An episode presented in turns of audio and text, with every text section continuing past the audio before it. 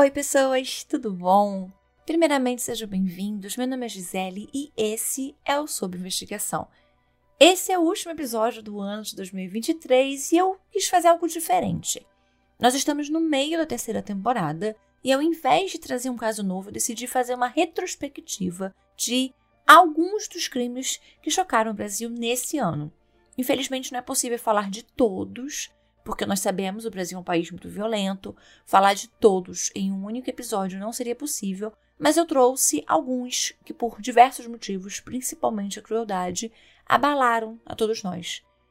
Eu, inclusive, quero deixar aqui meus sentimentos, não só às famílias das vítimas que se foram nos casos que eu vou falar, mas também para todas as famílias das vítimas das quais eu não vou falar, mas que perderam alguém que amam em 2023 de forma violenta, e deixar aqui para vocês que consomem conteúdos de crimes reais, reforçar que nós estamos aqui para que toda vítima tenha o respeito que merece que as pessoas em geral possam saber quem elas eram, as histórias delas, o que o mundo perdeu por elas não estarem mais aqui e para dar visibilidade a casos em que ainda não foi feita a justiça que as famílias, que também são vítimas, merecem.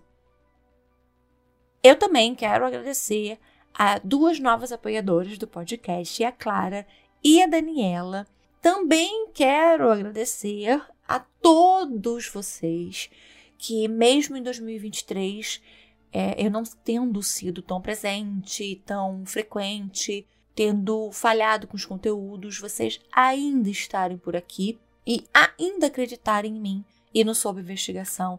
Eu agradeço a todas as mensagens, todo o apoio, toda a preocupação, o oferecimento de ajuda, de suporte. Teve quem se prestou a dedicar o seu tempo para ajudar com pesquisa, em ajudar em questões jurídicas ou fazer alguma arte para o Instagram, quem mandou e-mail indicando o caso ou só falando do quanto gosta de mim e que está pensando positivo para que eu não desista. E eu tenho até que agradecer aqueles que estão aqui me ouvindo, inclusive agora, e me mandando mensagem cobrando de forma bem passivo-agressiva por episódios novos, que falam mal do meu sotaque, como por exemplo, ele é insuportável, ele é chato, ele é irritante, ele provoca dor de cabeça e dor nos ouvidos. Que sei lá porque tem algo de sadomasoquista na personalidade, porque é só parar de ouvir, né, meu amor? Mas você ainda tá aqui, sabe-se lá por quê. Também tenho que agradecer aqueles que me enviam mensagens me diminuindo, me ofendendo por causa dos meus vícios de linguagem e até dos meus erros de dicção, da minha cadência narrativa esse foi um ano em que eu só não fui chamada de feia, gente, que de resto tudo eu fui chamada. Mas eu agradeço a vocês, haters. Vocês dão mais engajamento do que quem gosta. O tempo que vocês dedicam não só para me ofender ou ofender seja lá quem for, mostra quanto tempo livre vocês têm, que vocês são os meus melhores ouvintes, porque ouvem todo o episódio até o fim. Então, por tudo isso, muito obrigada. Eu respeito vocês, porque eu mesma, quando eu não gosto de algo, eu simplesmente ignoro e opto por não dar espaço àquilo na minha vida e nem no meu tempo. Mas vocês se dão ao trabalho. E eu acho esse trabalho muito respeitável. Podiam estar vivendo, mas não, estão perdendo tempo fazendo textão para alguém que vocês nunca viram na vida. Então, espero vocês aqui em 2024 também. Os casos dessa retrospectiva estão por ordem cronológica e resumidos, tá, gente? Vou logo avisando. Não dava para fazer tipo uma hora por caso, senão ia virar uma série, não um episódio. Mas nada impede que futuramente alguns deles virem um caso aqui. Para quem tá ouvindo no Spotify agora, vai ter uma caixa de perguntas e você pode me dizer qual desses casos você quer ouvir aqui ano que vem. E para quem ouve em outra plataforma, pode depois deixar a mesma resposta desta mesma pergunta no post que eu vou deixar lá no Instagram sobre esse episódio. Então, novamente, gente, são casos, estão muito resumidos, que é para caber em todo esse episódio. Então, pode ser que falte alguma informação ou algum nome ou que alguma coisa do caso eu não vá falar, porque é um resumo de casos muito complexos, ok? Combinados?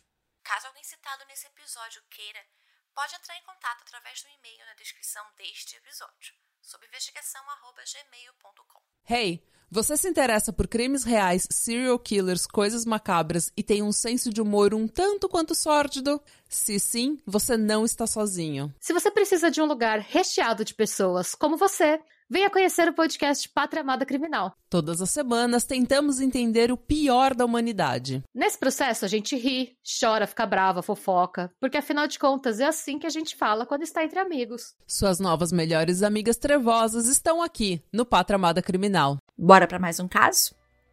Uma chacina vitimou 10 pessoas da mesma família logo no começo desse ano de 2023.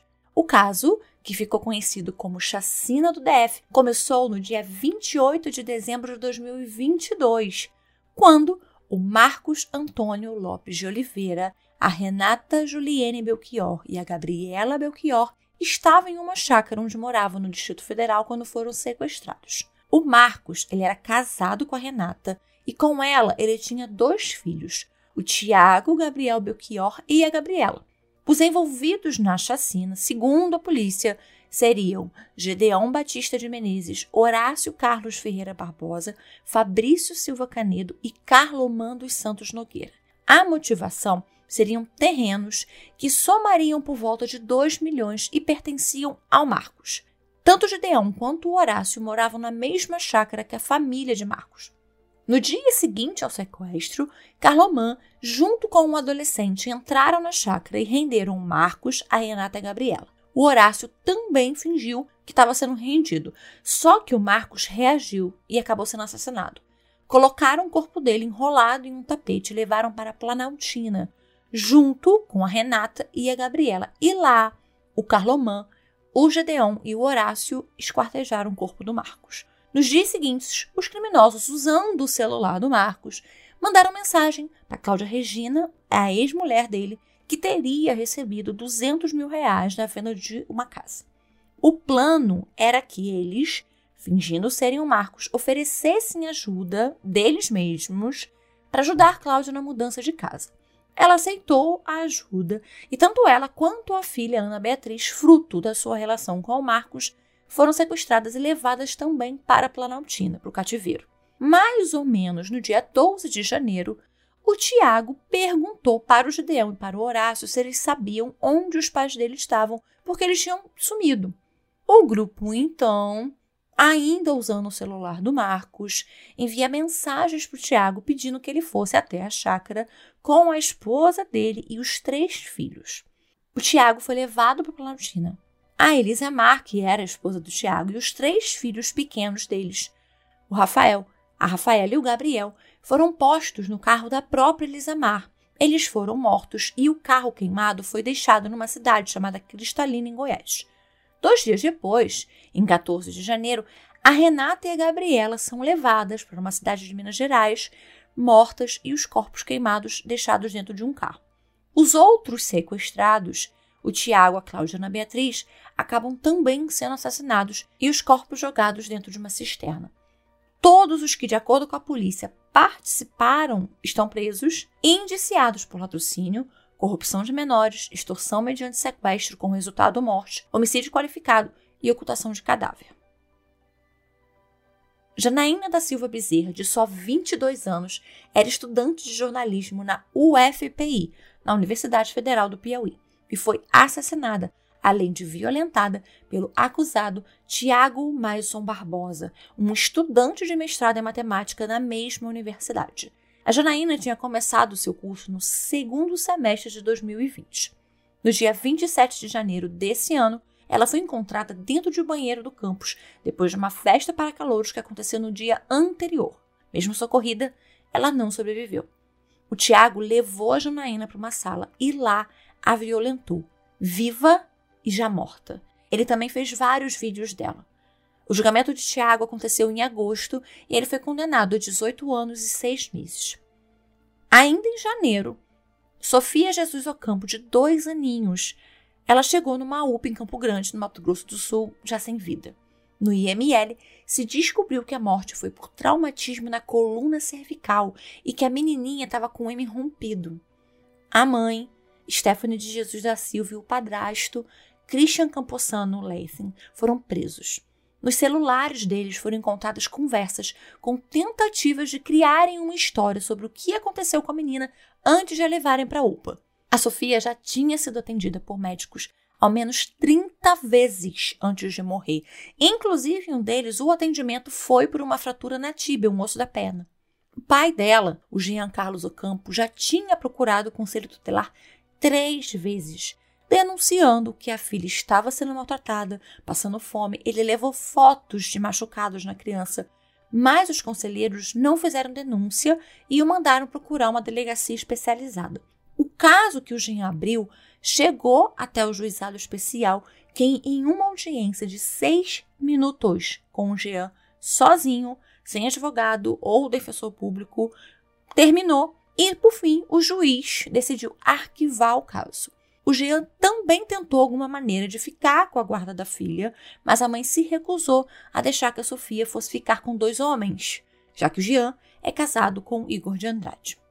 No mês de dezembro, agora esse mês, aconteceu uma audiência de instrução e ambos, mãe e padrasto, só se acusaram mutualmente. No dia 23 de fevereiro, no Bruno Snooker Bar, que fica em um bairro na cidade de Sinop, no Mato Grosso, sete pessoas foram assassinadas com uma espingarda. Maciel Bruno de Andrade Costa, Josué Ramos Tenório, Adriano Balbinotti, Orisberto Pereira Souza, Getúlio Rodrigues Frazão, Larissa de Almeida Frazão e Eliseu Santos da Silva foram baleados sem poder se defender. Os amigos Ezequias Souza Ribeiro e Edgar Ricardo de Oliveira estavam há horas nesse mesmo bar jogando sinuca com outras pessoas. Mas depois de perderem um total de 20 mil reais para o Getúlio, eles saíram no bar por algum tempo e, quando voltaram, renderam as pessoas com uma pistola calibre 380, mandaram elas irem para a parede, colocarem as mãos nessa parede e depois começaram a atirar com a pistola e com uma espingarda calibre 12. A Larissa, filha do Getúlio, de 12 anos, foi baleada pelas costas enquanto tentava fugir. O Ezequias foi morto em um confronto com a polícia e o Edgar acabou se entregando. No fim do mês de março, um aluno da Escola Estadual Tomás Montoro, na Vila Sônia, em São Paulo, esfaqueou quatro professoras e um outro aluno. O menino de 13 anos entrou com uma máscara preta em uma sala e começou a esfaquear a professora Elizabeth Tengreiro, que acabou morrendo de uma parada cardíaca. Na semana anterior, esse menino teria feito comentários racistas a um outro aluno e a intenção dele naquele dia era atacar a esse aluno que ele ofendeu, só que esse aluno não foi para a escola naquele dia. O agressor foi contido por duas professoras enquanto a polícia era chamada. Com poucos dias desse ataque, um outro aconteceu. No dia 5 de abril, um homem pulou o muro da creche Cantinho Bom Pastor em Blumenau, Santa Catarina, com uma machadinha. Ele acabou assassinando quatro crianças entre 4 e 7 anos: Bernardo Cunha, Bernardo Pabeste, Enzo Barbosa e Larissa Maia. Outras cinco crianças foram feridas. O homem, chamado Luiz, se entregou. Esse caso acabou pela primeira vez alinhando em um mesmo propósito todos os veículos de comunicação do país, porque eles decidiram que não mais divulgariam nomes, fotos ou vídeos desse assassino, nesse caso, assim como de qualquer outro envolvido em massacres. A notícia seria dada uma vez só, o nome seria dito, e depois, em todas as notícias subsequentes, esse tipo de informação seria ocultada. Os grandes veículos, como o Grupo Globo e diversas outras, na verdade, mudaram a forma de cobrirem casos assim, excluindo, a partir desse ataque, a divulgação de imagens ou algo relacionado ao criminoso. Jefferson Machado, ou Jeff, como ele era conhecido, era um ator. Ele era de Santa Catarina e veio para o Rio de Janeiro tentar alcançar novos rumos na carreira dele. Ele fez uma novela na TV Record e também em 2020 ele conheceu o Bruno Rodrigues, um cara que se dizia produtor de TV. O Jeff desapareceu no fim de janeiro e a família deu queixa do desaparecimento dele. O Bruno, que era um ex-empregado da Rede Globo, prometeu ao Jeff que, por uma determinada quantia, poderia o colocar na próxima novela que a Globo faria. Que Jeff não sabia era que o Bruno tinha sido demitido muitos meses antes da Globo e por justa causa. No dia 23 de janeiro, o Bruno, acompanhado de um garoto de programa chamado Geander Vinícius da Silva Braga, foram até a casa do Jeff, que já tinha pago 18 mil reais para o Bruno pela vaga na novela e estava cobrando dele o suposto papel. O Jeff foi estrangulado, amarrado e colocado dentro de um dos seus próprios baús. Ele era dono de oito cachorros da raça Setter e ele era apaixonado pelos cachorros. Então, quando os cachorros dele começaram a aparecer abandonados na rua, alguns em Santa Cruz, que é um bairro da zona oeste do Rio, que fica aqui perto de onde eu moro, uma amiga dele começou a desconfiar de que algo tinha acontecido. O corpo do Jeff foi encontrado no bairro de Campo Grande, enterrado em um buraco feito poucos dias antes em uma kitnet alugada por Bruno. Era 22 de maio. O primeiro a ser preso foi Geander e depois o Bruno. Em outubro, começou as audiências de instrução. Camocim, uma cidade no Ceará, foi palco de uma chacina perpetrada por um policial contra outros quatro policiais dentro da delegacia do município. Os escrivães Antônio Cláudio dos Santos, Antônio José Rodrigues Miranda, Francisco dos Santos Pereira e um inspetor de polícia, Gabriel de Souza Ferreira, foram mortos no dia 14 de maio. Eles estavam dormindo. Um deles ainda tentou fugir. O autor da chacina, que matou seus colegas de trabalho, era o inspetor Antônio Alves Dourado, que depois gravou um vídeo pedindo desculpas e justificando que fez o que fez por estar sendo perseguido e sofrendo assédio moral. Ele se entregou e foi preso. No dia seguinte ao que aconteceu em Camusim, um sargento militar com um fuzil entrou em uma companhia da PM na cidade de Salto e atirou no comandante e em outro colega. Roberto da Silva, um sargento, e Josias Justi, o comandante, morreram. O policial atirador, o assassino, chamado de Gouveia, se entregou. Usando da desculpa bem esfarrapada de que queria se vingar da ainda esposa, Ramon de Souza Pereira assassinou as duas filhas de 8 e 4 anos, a Mirielle e a Cecília. Diana Faria, mãe das meninas, estaria tendo um namoro e no dia 22 de maio Ramon a encontrou com esse homem e começou a agredi-la. Ele depois pegou as crianças na escola, liga para o ex-sogro e conta o que está pretendendo fazer. Mesmo com o ex-sogro pedindo e implorando pela vida das netas, o Ramon esfaqueou as próprias filhas até a morte e atirou fogo no carro com as duas dentro. O Ramon foi preso e indiciado por duplo homicídio qualificado por motivo torpe e lesão corporal contra Diana. Em 19 de junho de 2023 ocorreu outro ataque em escola. Um ex-aluno de 21 anos do Colégio Estadual, professora Helena Collodi, falando que precisava de uma cópia do histórico escolar, entra no colégio, pega um revólver e começa a atirar. Caroline Verialves e Luan, namorado de Caroline, ambos de 16 anos, morreram. O atirador, chamado Marcos Vinícius, foi contido por um homem que trabalhava perto da escola e que, quando ouviu os tiros, foi até lá e conseguiu conter o Marcos.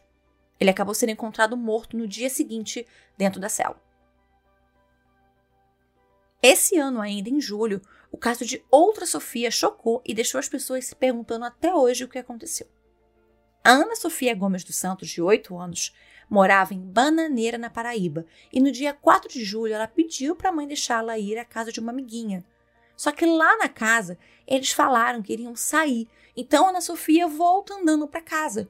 Só que ela não chegou. Uma câmera vê a menina voltando e depois, em um outro corte, passa um vulto mais ou menos da altura dela que é visto parecendo entrando em uma casa que seria de um homem chamado Tiago Fontes. No mesmo dia, no fim da tarde, o Tiago sai para trabalhar depois da esposa chegar em casa. Ele sai de carro, mas para o carro, segundo a polícia, de ré na garagem, o que não seria usual dele. A polícia diz que ele também fez pesquisas sobre decomposição de corpos e coisas semelhantes no dia seguinte ao desaparecimento da menina. O corpo do Tiago foi encontrado no começo de novembro. Ele estava desaparecido desde setembro e o lado apontou suicídio. Um osso e um lençol com sangue foram coletados em um local meses depois do sumiço da Ana Sofia, mas exames periciais no osso concluíram que aquele era um osso de origem animal. O resultado dos exames no lençol ainda não saíram. Mas, para a polícia, o Tiago foi o assassino da Ana Sofia e o corpo dela continua sendo procurado. Yara Flor só tinha 14 anos quando se casou com outro adolescente de 14 anos em maio desse ano. Ambos eram ciganos e de famílias ciganas e moravam na cidade de Guaratinga, na Bahia. No dia 6 de julho, a Yara foi baleada dentro da casa dos sogros, onde ela estava morando. O marido e os pais dele fugiram sem prestar socorro. O garoto foi encontrado detido no Espírito Santo. No começo, a suspeita era de que o adolescente, né, o adolescente marido, tivesse atirado na Yara por motivo nenhum. Depois, o motivo era de que o menino atirou nela porque a mãe dele e um tio da Yara estariam tendo um caso e o pai dele incitou o adolescente a atirar na recém-esposa. Em agosto, um laudo pericial da polícia teria concluído que o tiro que matou a Yara foi acidental e que o disparo teria sido feito pelo cunhado da Yara, de 9 anos, enquanto brincava, mas a família dela contesta esse laudo. Débora da Silva Alves, grávida de 8 meses, simplesmente sumiu no dia 29 de julho em Manaus. Ela saiu para encontrar o pai do seu filho, Gil Romero, que armou com um comparsa, o José Nilson Azevedo da Silva, de matarem a Débora. O Gil era casado e passou toda a gestação da Débora querendo que ela abortasse, negando a paternidade do bebê. A Débora acabou sendo asfixiada, esquartejada e o bebê foi retirado do útero. Ele morreu. Os dois estão presos. Os vizinhos de Nilza Costa Pingu, de 62 anos, moradora de Barretos, em São Paulo, acharam estranho não a verem em dias e decidiram procurar a polícia. O corpo dela estava enterrado dentro de casa, no jardim. O corpo dela estava dentro de casa, enterrado no jardim. O acusado e assassino confesso era Leonardo da Silva, de 18 anos, que, ao ser preso, rindo e debochando, falou que a matou por diversão. Ele estava morando nos fundos da casa de Nilza e, depois de ter a matado no dia 24 de julho, sacou dinheiro das contas dela nos dias seguintes. O Leonardo foi preso, o julgamento chegou a ser marcado para 15 de dezembro, mas com o pedido da defesa dele de um exame de incidente de insanidade mental, tudo foi suspenso até o momento. O que seria um desaparecimento acabou se tornando um crime bárbaro em frente às câmeras de TV. Uma equipe da TV Record gravou com Juliana de França na sua casa sobre o desaparecimento do seu filho mais novo, Caio, de só 7 anos, com um transtorno de espectro autista que havia sumido no dia 26 de setembro pela manhã. A família deu entrevistas pedindo ajuda, imaginando que talvez ele tivesse ido atrás da mãe quando ela saiu para trabalhar. Porém, além de não haver nenhuma imagem do Caio saindo de casa, a polícia acabou encontrando dois sacos pretos de lixo com as partes de Caio dentro da casa. Um saco estava embaixo da cama, no quarto do irmão mais velho, e o outro dentro do guarda-roupas desse mesmo irmão. A criança foi asfixiada e esquartejada entre o tempo que a mãe saiu para trabalhar e o pai chegar em casa. O Caio, ele tinha ficado esse período sozinho com o Guilherme, o irmão dele, de 19 anos. E esse menino foi preso na hora. No começo de outubro, na madrugada do dia 5, médicos bebiam e conversavam em um quiosque na orla da Barra da Tijuca. Eles estavam aqui no Rio participando de um congresso internacional de ortopedia. Diego Ralph Bonfim, Marcos de Andrade Corsato, Perseu Ribeiro Almeida e Daniel Proença não viram quando um carro branco parou na Avenida Lúcio Costa com homens armados que foram direto na direção deles. Os três homens armados começaram a disparar nos quatro médicos sentados no quiosque. Foram mais de 33 projéteis disparados. Três médicos morreram na hora, o Daniel sobreviveu. A primeira hipótese do crime, que era claramente uma execução, foi a de que tudo teria motivação política, porque o Diego Ralph Bonfim era irmão da deputada Sâmia Bonfim. A segunda hipótese era que aquilo tinha sido uma execução por engano, porque o Perseu teria sido confundido com um miliciano de Jacarepaguá, que também fica ali perto da Barra da Tijuca, que estava sendo procurado pelo tráfico e que morava também na Avenida Lúcio Costa, mais ou menos ali na região desse quiosque. No dia seguinte, dentro de dois carros, foram encontrados assassinados quatro traficantes que teriam cometido o crime contra os médicos, como se tivesse sido uma queima de arquivo. O miliciano, que seria o alvo do crime, acabou sendo preso pela Polícia Federal no fim do mesmo mês. O marido de Cleci Calvi Rodrigues e pai de Miliane, Manuela e Melissa mandou um áudio para um amigo preocupado que desde o dia 24 de novembro ele tentava falar com a família dele e não conseguia. Ele era caminhoneiro, estava fora da cidade em que morava, Sorriso, no Mato Grosso, e falava com elas todos os dias. Ele, preocupado, ligou para a escola das filhas e soube que elas não tinham aparecido. Então ele ligou para a polícia e pediu que fossem até a casa dele para verificar o que estava acontecendo. Elas foram encontradas dentro de casa, degoladas e abusadas sexualmente. Durante as primeiras investigações ainda no local, a polícia prendeu um suspeito, Gilberto Rodrigues dos Anjos, que estava trabalhando de vigia em uma obra ao lado da casa das vítimas e era um foragido por um crime sexual e também por um latrocínio. O Gilberto confessou ter matado as quatro. A primeira vítima foi Claycy, que entrou em luta com ele quando o viu dentro da casa e foi esfaqueada. A Miliane, que estava no quarto, correu para socorrer a mãe e também foi morta. As duas crianças menores foram assassinadas em seguida. A única vítima que não foi violentada foi a menor, de 10 anos. Todas as outras foram estupradas enquanto agonizavam morrendo. Um caso também extremamente cruel aconteceu ainda nesse mês de dezembro. No dia 10, a Ana Carolina Souza Campelo, de 21 anos, foi encontrada morta na cidade de Maranhãozinho, no Maranhão. Ela estava sem a pele do rosto, sem couro cabeludo, olhos e orelhas.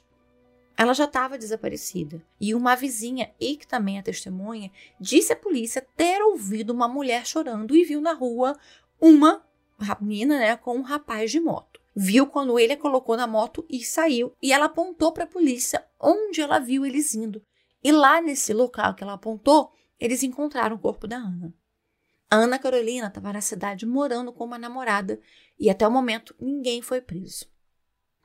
Antes desse Natal, uma menina de apenas 22 anos tirou a sua própria vida após ver seu nome envolvido no que seriam prints de conversas entre ela, Jéssica Vitória Canedo e o Whindersson Nunes.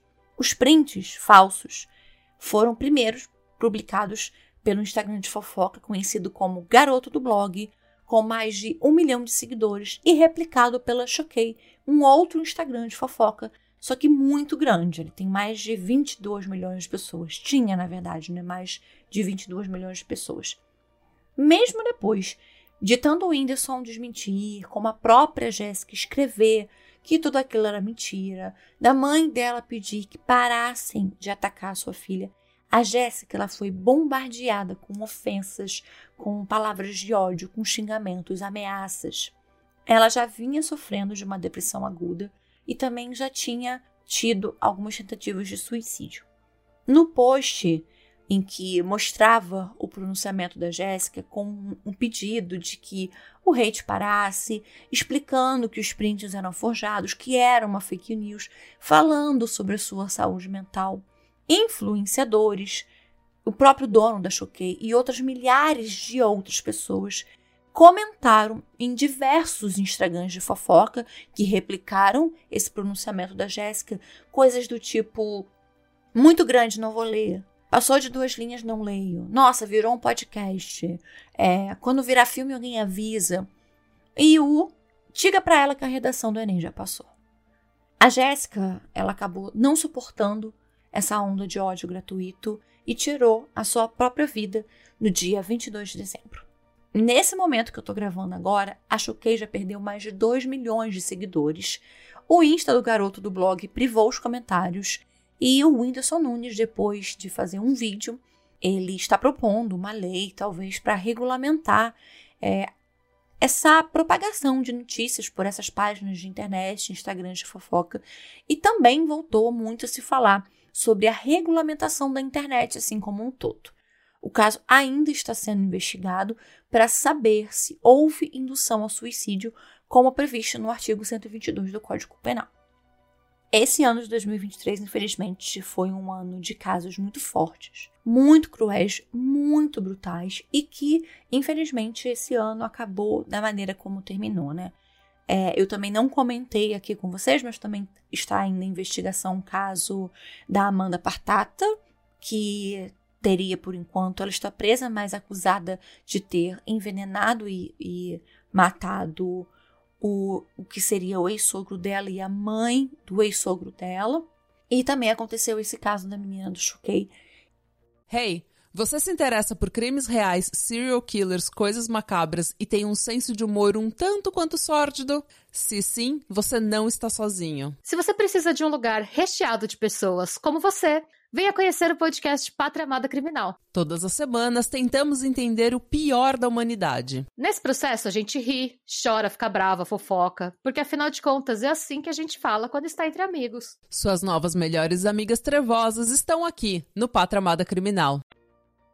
Esse foi o episódio de hoje. Eu sei que eu não comentei diversos outros casos que também foram muito chocantes durante esse ano de 2023, mas infelizmente não tem como colocar todos aqui. Mas novamente eu reitero a minha solidariedade com todas as pessoas, todas as famílias que perderam alguém que amavam muito dentro desse ano de 2023 e que ainda estão lutando por justiça pelos seus entes queridos. Nós nos vemos agora em 2024. Ainda não estamos de férias, porque estamos só no 13º episódio dessa temporada, então já já eu volto com outros casos para vocês. E é isso. Para quem tá ouvindo no Spotify, como eu disse lá no começo, eu vou deixar uma caixinha de perguntas. E aí eu quero saber de você. Qual caso de todos esses que te chocou, ou que eu não falei, foi o que mais te chocou, ou que mexeu com você de alguma maneira. Me diz se teve algum caso que você que eu esqueci que você acha que eu deveria ter comentado sobre. Para quem não está ouvindo no Spotify, depois eu vou deixar lá no nosso Instagram, no arroba investigação, um post com algumas fotos de alguns desses casos. E aí vocês também podem comentar lá sobre qual caso você acha que a gente talvez devesse trazer, ou que qual caso que eu não comentei, mas que para você foi muito significativo de alguma maneira, você pode deixar lá também. Nós nos vemos já já, gente. Hoje é o último dia do ano. Eu desejo a todo mundo que tá aqui me ouvindo, gente, um 2024 muito maravilhoso. Que tudo de melhor esteja na vida de vocês. Desejo muita saúde, muito amor, muita paz, muita liberdade, muito sucesso e muito dinheiro no bolso para todos vocês. Esse ano de 2023 foi um ano extremamente difícil para mim. 2022 foi brabo, mas 2023 veio para provar que 2022 era só uma introdução. Então eu espero que 2024 seja um ano muito bom, porque, né, gente, a gente tá precisando, tô precisando de um descanso. Então, tudo que eu espero e desejo para mim em 2024, eu desejo em dobro na vida de todos vocês que estão aqui me ouvindo e eu conto com vocês comigo em 2024. Já já, agora em janeiro, daqui a alguns dias, eu volto com um episódio novo na nossa terceira temporada. E é isso, gente. Um feliz 2024 para todos nós. Beijos!